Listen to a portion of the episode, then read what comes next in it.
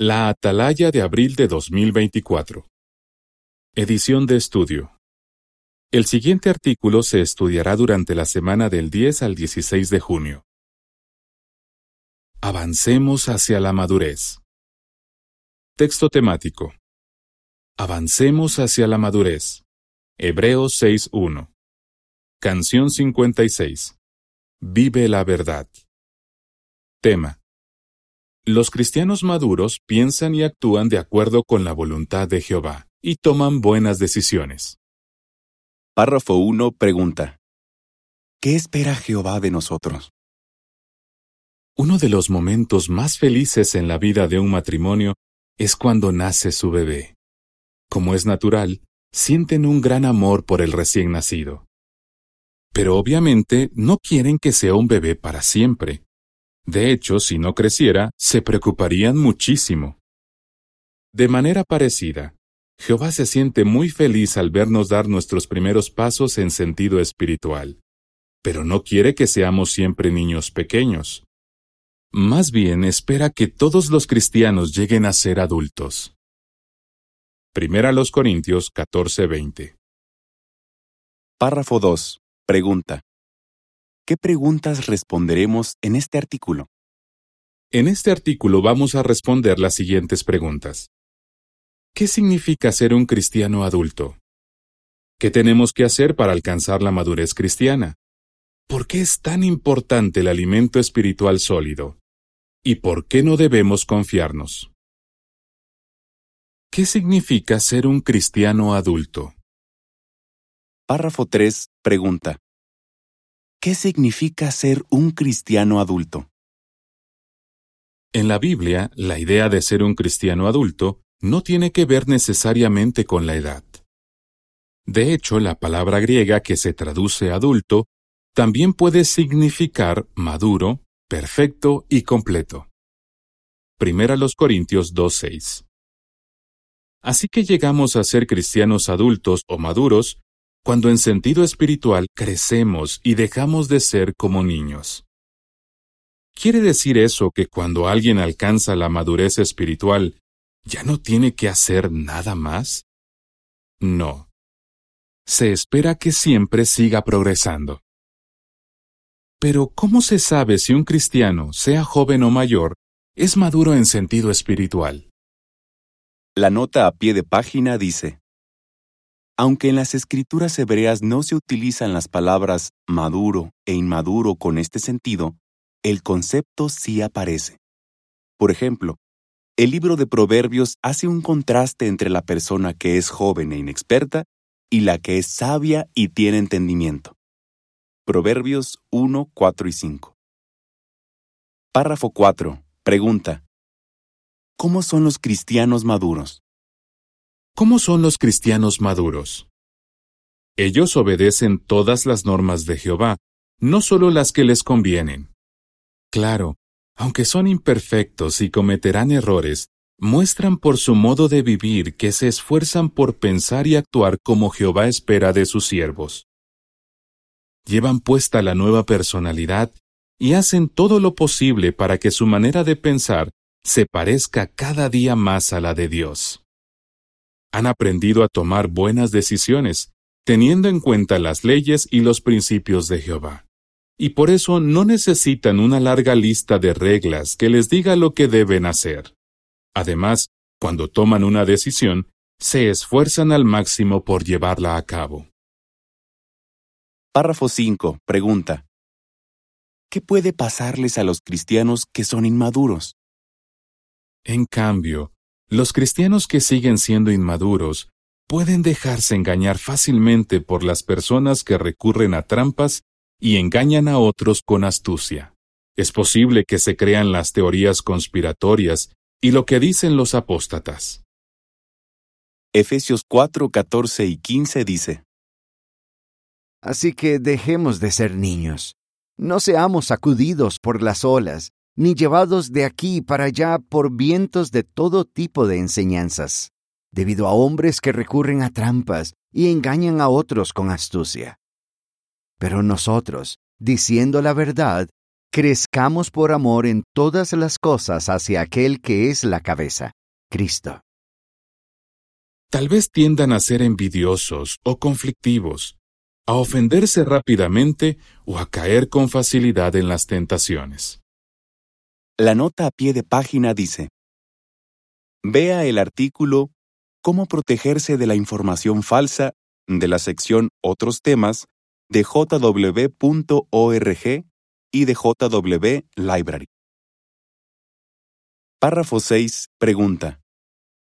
¿Qué ejemplo nos ayuda a entender el proceso de llegar a ser un cristiano maduro? Como ya vimos, la Biblia enseña que el proceso de llegar a ser un cristiano maduro se parece al proceso de llegar a ser una persona adulta. Hay muchas cosas que un niño no sabe.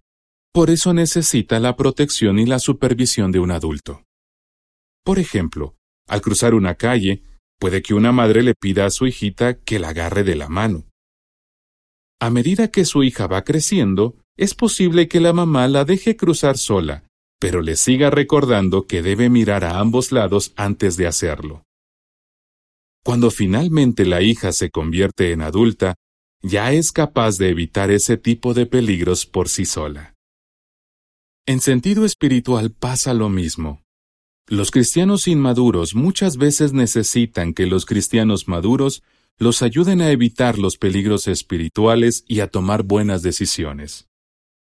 En cambio, los cristianos maduros son capaces de meditar en los principios bíblicos para saber lo que opina Jehová sobre un asunto y así tomar una buena decisión. Las imágenes para este párrafo muestran a una hermana joven escuchando a sus padres. Ella tiene una tableta con un artículo en la pantalla y ellos tienen sus Biblias abiertas. Después se ve que la misma joven hace su estudio personal con una tableta, la Biblia y un cuaderno. Dentro de círculos se ve que una mujer lleva a su hijita agarrada de la mano y le recuerda que antes de cruzar la calle debe mirar a los dos lados. Después se ve que la hijita ya es adolescente y aparece cruzando la misma calle ella sola. El comentario dice, Los cristianos que todavía no son maduros tienen que aprender a aplicar los principios bíblicos para tomar buenas decisiones. Párrafo 7. Pregunta. ¿Necesitan los cristianos maduros que otros los ayuden? ¿Significa eso que los cristianos maduros nunca necesitan la ayuda de nadie? No. Hay veces en las que también necesitan pedir ayuda. La diferencia es que un cristiano inmaduro tal vez espere que los demás decidan por él o le digan qué hacer, mientras que un cristiano maduro aprovecha la sabiduría y los consejos de los hermanos con más experiencia, pero sabe que tiene que llevar su propia carga de responsabilidad. Párrafo 8 pregunta.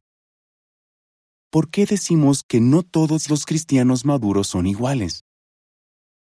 Así como no todas las personas adultas tienen las mismas características físicas, no todos los cristianos maduros tienen las mismas cualidades espirituales. Por ejemplo, algunos destacan por su sabiduría, otros por su valor, otros por su generosidad y otros por su empatía. Además, es posible que dos cristianos maduros lleguen a conclusiones distintas sobre un mismo asunto, en especial en temas de conciencia, y que las dos conclusiones sean válidas desde el punto de vista bíblico. Por eso, ninguno criticará lo que decida el otro, sino que los dos se esforzarán por mantener la unidad. ¿Qué tenemos que hacer para llegar a ser cristianos maduros? Párrafo 9. Pregunta. ¿Por qué decimos que nadie llega a ser un cristiano maduro de manera automática? Un niño se convierte en un adulto de manera natural con el tiempo, pero nadie llega a ser un cristiano maduro de manera automática con el paso de los años. Por ejemplo, los hermanos de Corinto aceptaron las buenas noticias, se bautizaron, recibieron el Espíritu Santo y aprendieron mucho del apóstol Pablo. Sin embargo, algunos años después de su bautismo, muchos seguían siendo inmaduros. ¿Qué podemos hacer para que eso no nos pase a nosotros? Párrafo 10. Pregunta. ¿Qué tenemos que hacer para llegar a ser cristianos maduros? Para llegar a ser cristianos maduros, lo primero es tener el deseo de madurar. Quienes prefieren ser como niños inexpertos nunca progresarán en sentido espiritual. No queremos ser como algunos adultos que huyen de las responsabilidades y esperan que sus padres sigan decidiendo por ellos. Al contrario, queremos responsabilizarnos de nuestro propio crecimiento espiritual. Judas 20 dice, Pero ustedes, amados, edifíquense sobre su santísima fe y oren con Espíritu Santo. Si usted siente que todavía no ha alcanzado la madurez espiritual, pídale a Jehová que le dé tanto el deseo como las fuerzas para actuar. Filipenses 2:13 Párrafo 11. Pregunta. ¿Qué ayudas nos da Jehová para que lleguemos a ser cristianos maduros? Jehová no espera que alcancemos la madurez por nuestra cuenta. Por un lado, nos da pastores y maestros en la congregación que nos ayudan para que tengamos la madurez de un hombre adulto y alcancemos la estatura plena del Cristo. Efesios 4, 11 a 13 dice, y dio a algunos como apóstoles, a algunos como profetas, a algunos como evangelizadores, a algunos como pastores y maestros. Los dio para corregir a los santos, para la obra ministerial y para edificar el cuerpo del Cristo, hasta que todos estemos unidos en la fe y en el conocimiento exacto del Hijo de Dios, hasta que tengamos la madurez de un hombre adulto y alcancemos la estatura plena del Cristo también nos da su Espíritu Santo, que nos ayuda a tener la mente de Cristo. Además, hizo que se escribieran los cuatro Evangelios que nos permiten conocer a fondo lo que hizo Jesús cuando estuvo en la tierra. Si copiamos su manera de pensar, hablar y actuar, llegaremos a ser cristianos maduros. La importancia del alimento espiritual sólido. Párrafo 12. Pregunta. ¿Qué son las enseñanzas básicas acerca del Cristo? Para avanzar hacia la madurez, debemos ir más allá de las enseñanzas básicas acerca del Cristo. Algunas de esas enseñanzas fundamentales tienen que ver con el arrepentimiento, la fe, el bautismo y la resurrección. Todos los cristianos verdaderos tienen que conocerlas. Por eso el apóstol Pedro las mencionó cuando le predicó a una multitud en Pentecostés. Hechos 2, 32 a 35 y 38. Para llegar a ser discípulos de Cristo, es imprescindible aceptar esas enseñanzas. De hecho, Pablo dijo que no creer en la resurrección es lo mismo que rechazar toda la fe cristiana. Primera los Corintios 15, 12 a 14. Ahora bien, no debemos conformarnos con tener solo ese conocimiento básico. Párrafo 13. Pregunta. ¿Qué debemos hacer para sacarle provecho al alimento espiritual sólido del que habla Hebreos 5.14? Aparte de las enseñanzas básicas, tenemos alimento espiritual sólido. Ese alimento no solo incluye las leyes de Jehová, sino también sus principios, que nos ayudan a entender su manera de pensar. Para sacarle provecho, tenemos que estudiar la Biblia, meditar en ella y esforzarnos por aplicar lo que aprendemos. Eso nos enseña a tomar decisiones que le agradan a Jehová. Hebreos 5:14 dice, En cambio, el alimento sólido es para personas maduras, para las que con la práctica han entrenado su capacidad de discernimiento para distinguir lo que está bien de lo que está mal. La nota a pie de página dice, Vea la sección Proyecto de estudio de este número. En las imágenes para este párrafo se muestra a un hermano haciendo su estudio personal. Dentro de un círculo se ve que el mismo hermano elige ver en su televisión un reportaje sobre el mar. Se nota que el hermano medita en los principios bíblicos y luego los pone en práctica al elegir lo que va a ver en la televisión. El comentario dice, El alimento espiritual sólido nos enseña a tomar decisiones que le agradan a Jehová. Párrafo 14. Pregunta. ¿Cómo ayudó Pablo a los corintios a madurar? A los cristianos inmaduros les cuesta tomar buenas decisiones cuando no encuentran en la Biblia una norma específica que les diga qué hacer. En esos casos, quizás algunos piensen que pueden hacer lo que quieran. Otros tal vez pidan que se ponga una norma cuando en realidad no es necesaria. Por ejemplo, parece ser que los cristianos de Corinto le pidieron a Pablo que estableciera una norma respecto a si podían comer comida que se había ofrecido a los ídolos. En vez de decirles lo que tenían que hacer, Pablo les explicó que cada persona tiene derecho a elegir según su conciencia. Mencionó varios principios bíblicos que los ayudarían a tomar una decisión que los dejara tranquilos y no hiciera tropezar a nadie. Primera los Corintios 8:4 y 7 a 9. Así les estaba enseñando a madurar, para que usaran su capacidad de discernimiento, en lugar de depender de los demás o andar buscando normas. Párrafo 15. Pregunta. ¿Cómo ayudó Pablo a los cristianos hebreos a seguir creciendo en sentido espiritual? Encontramos otra valiosa lección en las palabras que Pablo les escribió a los cristianos hebreos. Algunos habían dejado de crecer en sentido espiritual, y por eso les dijo, vuelven a necesitar leche en vez de alimento sólido. Hebreos 5:12. No se mantuvieron al día con las cosas nuevas que Jehová les estaba enseñando mediante la congregación.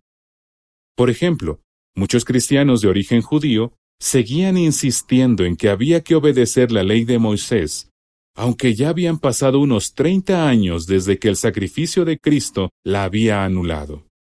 Sin duda, habían tenido tiempo de sobra para asimilar el cambio. Por eso Pablo quería ayudarlos a aceptar las verdades profundas que les estaba enseñando en esa carta por inspiración. Ese alimento espiritual sólido era justo lo que aquellos cristianos necesitaban para que comprendieran que la nueva manera de adorar a Jehová era mucho mejor, y para que fueran valientes y siguieran predicando a pesar de la oposición de los judíos. ¿Por qué no debemos confiarnos? Párrafo 16. Pregunta. Además de alcanzar la madurez, ¿qué debemos hacer? Debemos esforzarnos no solo para alcanzar la madurez, sino también para mantenerla. Así que no debemos confiarnos. Es muy importante que nos examinemos constantemente para asegurarnos de que seguimos progresando. Párrafo 17 pregunta.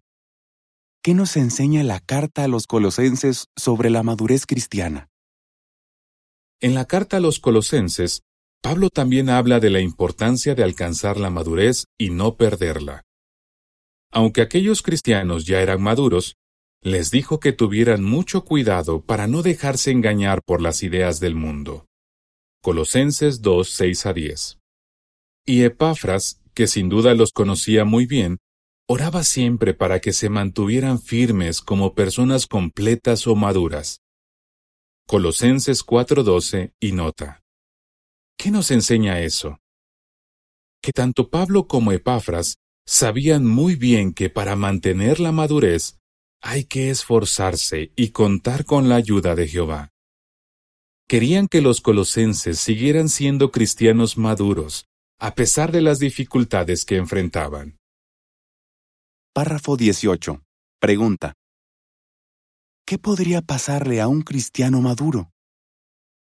Pablo les advirtió a los hebreos que un cristiano maduro podría acabar perdiendo para siempre la aprobación de Dios.